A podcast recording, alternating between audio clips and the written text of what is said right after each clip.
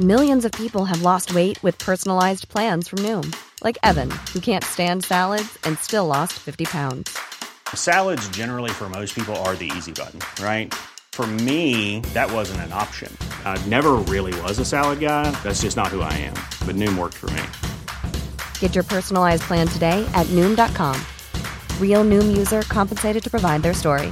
In four weeks, the typical Noom user can expect to lose one to two pounds per week. Individual results may vary.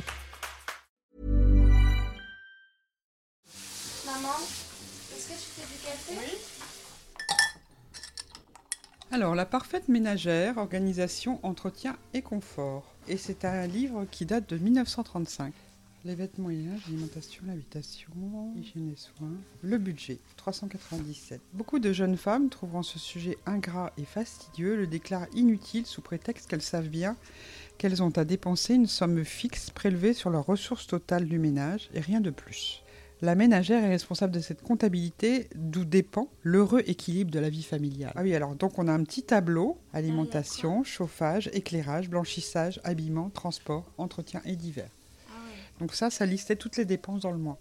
Elle inscrira chaque mois ses recettes et chaque jour ses dépenses. La ménagère réservera pour celle-ci un carnet muni d'un crayon qui sera rangé dans la cuisine. C'était exactement ça qu'elle avait. elle avait un petit, un petit carnet où elle notait dans sa cuisine les, euh, les dépenses. Ma grand-mère. Mm. Parfois, il sera utile de constituer une ou plusieurs petites réserves spéciales. Ces petites réserves seront alimentées par des prélèvements sur les économies de chaque jour. Cette manière de procéder est beaucoup plus sage et profitable que celle qui consiste à recourir aux organisations de vente à crédit qui font payer l'intérêt de leur avance et leurs frais d'organisation. Ça veut dire que, en gros, il ne faut pas faire appel aux banques pour s'acheter un plus, c'est-à-dire une voiture, une, des vacances, etc. Parce qu'on s'endette. Oui, Ah, c'est drôle. pour faciliter les comptes quotidiens, la maîtresse de maison se trouvera bien de réserver un porte-monnaie spécial pour les dépenses de la cuisine. Elle y mettra tous les jours ou toutes les semaines la somme allouée aux dépenses du jour. Donc ça veut dire qu'elle qu'elle est en capacité de prévoir. Qui, ajustée à ce qu'il lui reste d'argent sur les dépenses de la veille, composera son avoir. Mais tu vois, c'est quand même, on leur apprend quand même à constituer un avoir. Oui, À se dire, faut faire attention. pour, pour les prévisions. Ouais. Ouais, on les apprend à programmer dans le temps les, leurs dépenses et à réserver euh, une partie de la somme journalière pour le jour suivant. Et toi, t'as appris ça? Non. Eh bah moi non plus. C'est vrai que j'ai toujours vu ma grand-mère faire ses comptes. Elle organisait ses factures, elle comptait son épargne, alors que moi, mes tickets de caisse, bah, je ne les prends pas, et j'ai une pile de relevés de compte de ma banque qui dort sur mon bureau. Et je ne pense pas être la seule dans ce cas-là. Dans cet épisode, on va essayer de comprendre pourquoi les femmes sont moins renseignées en matière de gestion financière et pourquoi ça leur est défavorable. Quand on parle d'inégalité économique, il y a bien sûr la question du salaire. En France, les femmes gagnent en moyenne 15,5% de moins que les hommes. Mais on va voir dans ce podcast que ce n'est pas la seule inégalité. Et justement, parmi elles, il y a aussi l'apprentissage. Comment on apprend aux femmes à gérer leur argent? Comment on leur dit d'épargner ou investir? Quels choix on les incite à faire en matière d'argent? Ou plutôt, pourquoi on ne leur apprend pas tout ça? Je suis Jeanne Serrin, bienvenue dans ce nouvel épisode de Minute Papillon. Il y a quelques mois, j'ai découvert sur Instagram Plan un média qui parle d'argent et d'économie pour les femmes. Ce média, il a été créé par Léa Lejeune et Morgane Dion, avec pour objectif de donner des conseils aux femmes en matière de gestion de leur budget, des connaissances qu'elles jugent encore trop méconnues et qui sont pourtant indispensables selon elles. J'ai donc rencontré Morgane et avec elle, on a d'abord essayé de comprendre pourquoi les femmes manquaient de connaissances en matière de gestion financière. La première raison, selon elle, c'est qu'il y a toujours un tabou autour de l'argent et surtout dans le couple. C'est évident qu'il y a un, tabou qui persiste autour de ce sujet. Je l'ai vu aussi dans des couples euh, d'amis euh, hétérosexuels où il y a des différences de salaire hein, entre les deux euh, partenaires. Mais lorsque je parle à mes amies femmes de gérer au prorata les dépenses du couple, la première réponse de, de- de mes amies, c'est de dire euh, non mais on fait moite-moite, on est plutôt dans un mode chill, bienveillant, on fait attention. Et c'est sous-entendu, je ne veux pas mettre le sujet sur la table parce que ça va créer du conflit. Gérer au prorata, pour expliquer, c'est se dire euh, on gère les dépenses proportionnellement aux revenus de chacun. Exactement, et c'est une méthode qui est quand même beaucoup plus équitable que de gérer à 50%, se partager à 50%. Cette conception du partage des dépenses et le tabou autour de l'argent, c'est donc une des raisons pour lesquelles les femmes ne peuvent pas toujours bien prendre en charge leurs finances. Ensuite, selon Morgane, les médias ont eux aussi leur part de responsabilité. Tout ce qui va être média masculin va beaucoup parler aux jeunes garçons et puis aux jeunes hommes de choses comme de la prise de risque. Bah, en ce moment, bah, les cryptos, euh, les applications d'investissement, on va parler de rentabilité, etc.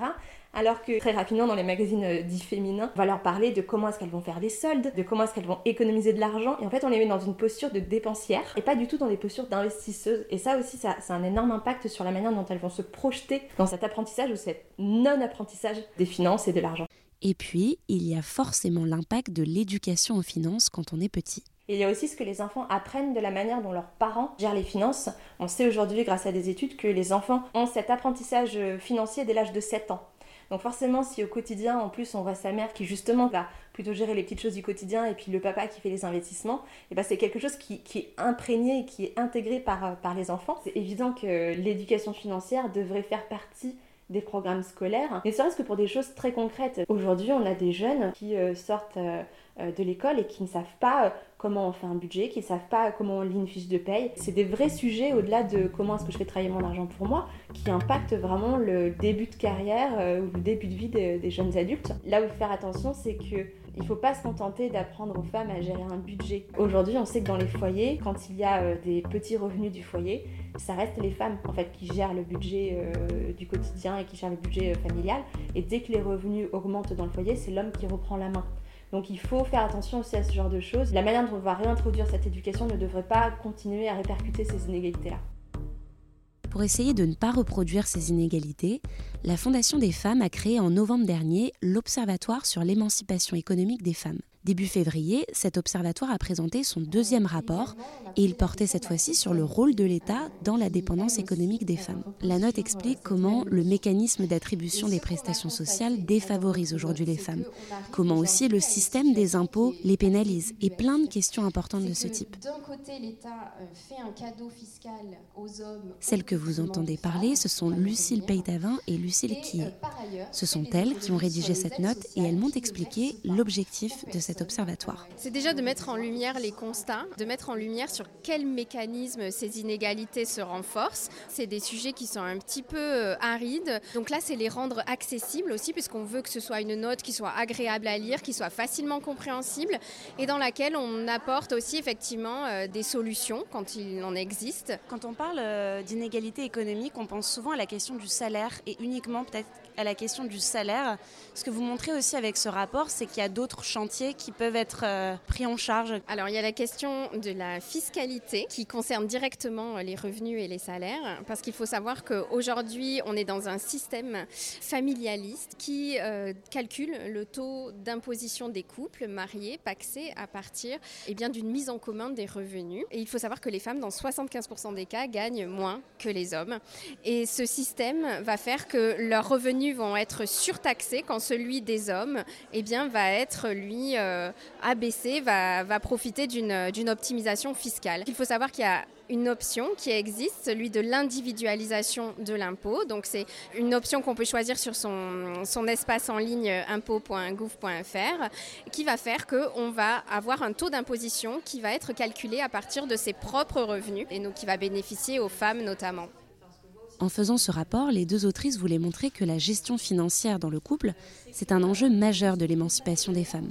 Pour Lucille Quillet, ça leur permettrait surtout d'effacer un sentiment de redevabilité envers leur conjoint. La redevabilité, c'est en fait quand vous êtes la personne qui apporte le moins de revenus au sein du couple, vous allez euh, probablement être la personne qui va faire le plus de travail invisible et non rémunéré. Si je suis euh, une femme qui rapporte peu de revenus au sein du couple, on va se dire bon bah du coup, c'est toi qui vas aller chercher les enfants euh, à l'école, c'est toi qui passes à temps partiel, tu as la carrière la moins prioritaire puisque ton revenu n'est pas le revenu prioritaire de notre foyer. Donc en fait, on vient nourrir euh, des inégalités et de la dépendance économique parce que ce travail invisible non rémunéré ne sera pas reconnu plus tard. C'est du travail pour lequel on ne cotise pas pour le chômage et on ne cotise pas pour sa retraite aussi.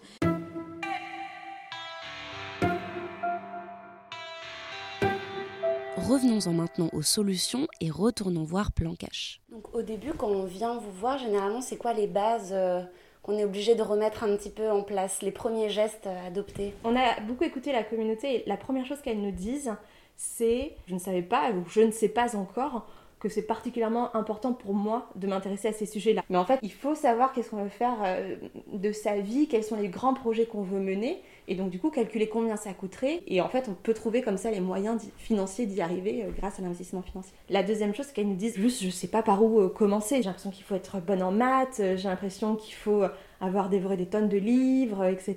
Donc là, on y répond, nous, particulièrement chez Plan Cash, avec les formations. Et l'idée, c'est qu'en une heure et demie, la communauté eh ben, repart avec tout de suite les bons outils pour euh, programmer euh, leur fameuse épargne de précaution, qui est d'ailleurs, je le rappelle, la première étape avant de faire de l'investissement.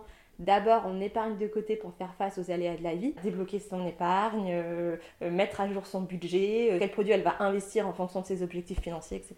Même quand on a un faible budget Oui, ça c'est aussi un, a priori qu'on a, beaucoup. On a l'impression que il faut forcément avoir déjà des milliers d'euros de côté pour pouvoir faire de l'investissement financier. Or, aujourd'hui, c'est pas vrai. Alors, ça dépend quel est votre objectif.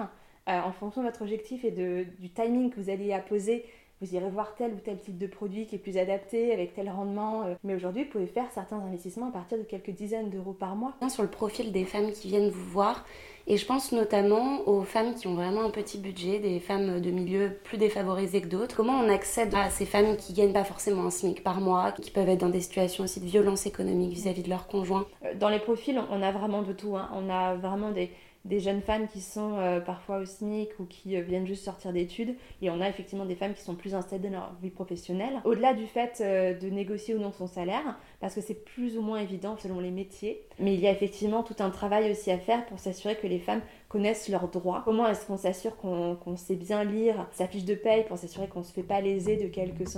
même si c'est quelques euros par-ci, quelques euros par-là, mais il y a tout ce côté aussi de démocratiser vraiment l'argent pour toutes les femmes et pas seulement celles qui ont déjà de l'argent. J'ai vu récemment que vous aviez fait un post sur euh, l'indemnité carburant qui n'a pas du tout été demandée par euh, une majorité de Français. Je crois qu'il y a 70% des Français éligibles qui ne l'ont pas demandé. Je pense qu'il y a un taux significatif de femmes faut pas oublier que euh, les femmes qui sont dans des situations euh, financièrement instables ou précaires sont aussi souvent des femmes qui ont beaucoup d'autres choses à penser. Souvent des femmes qui, lorsqu'elles ont un emploi, font des emplois qui sont difficiles avec des horaires qui sont décalés ou de nuit, etc. Elles doivent s'occuper souvent de, des enfants. Et donc, ce sont aussi des femmes qui n'ont pas forcément le temps de se poser la question, tout simplement. Ça, c'est la première chose. Et la deuxième chose, j'en reviens un petit peu à ce qu'on nous apprend en tant que femme en grandissant. En fait, on nous a tellement appris que c'était nous les fautives, hein, parce qu'on on serait dépensière, parce qu'on ne saurait pas gérer l'argent, etc. Euh, qu'il y a une espèce de, voilà, de culpabilité aussi qui se met en place et on ne va pas forcément penser qu'il y a des solutions à l'extérieur. Ce constat, il était déjà partagé par Lucille Quillet de l'Observatoire de l'émancipation économique des femmes. C'est justement la responsabilité du politique euh, de leur apporter d'égalité plutôt qu'elles se battent elles-mêmes avec euh, leurs petites mains, si je puis dire, alors qu'elles n'en ont pas toujours les moyens. Si vous voulez en savoir plus sur la note de Lucille Quillet et Lucille Peytavin, elle est disponible en accès libre sur le site de la Fondation des femmes. Merci d'avoir écouté cet épisode de Minute Papillon. S'il vous a plu, n'hésitez pas à le partager sur les réseaux sociaux, à en parler autour de vous, à vous abonner sur votre plateforme ou appli d'écoute préférée. À très vite et d'ici là, bonne écoute des podcasts de 20 minutes.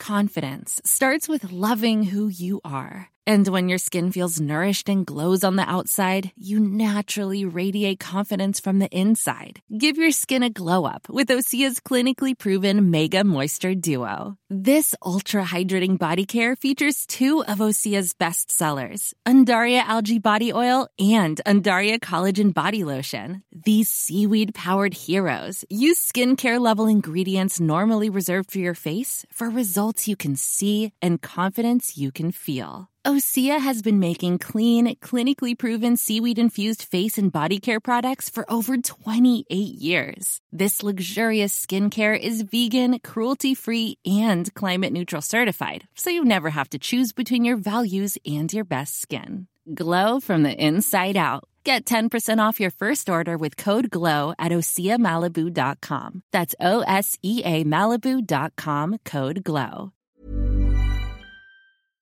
On ne va pas se quitter comme ça. Vous avez aimé cet épisode? Sportif, généraliste, sexo ou scientifique, varié mais toujours bien informé. Découvrez les autres podcasts de la rédaction 20 minutes sur votre application d'écoute préférée ou directement sur podcast au pluriel.20minutes.fr.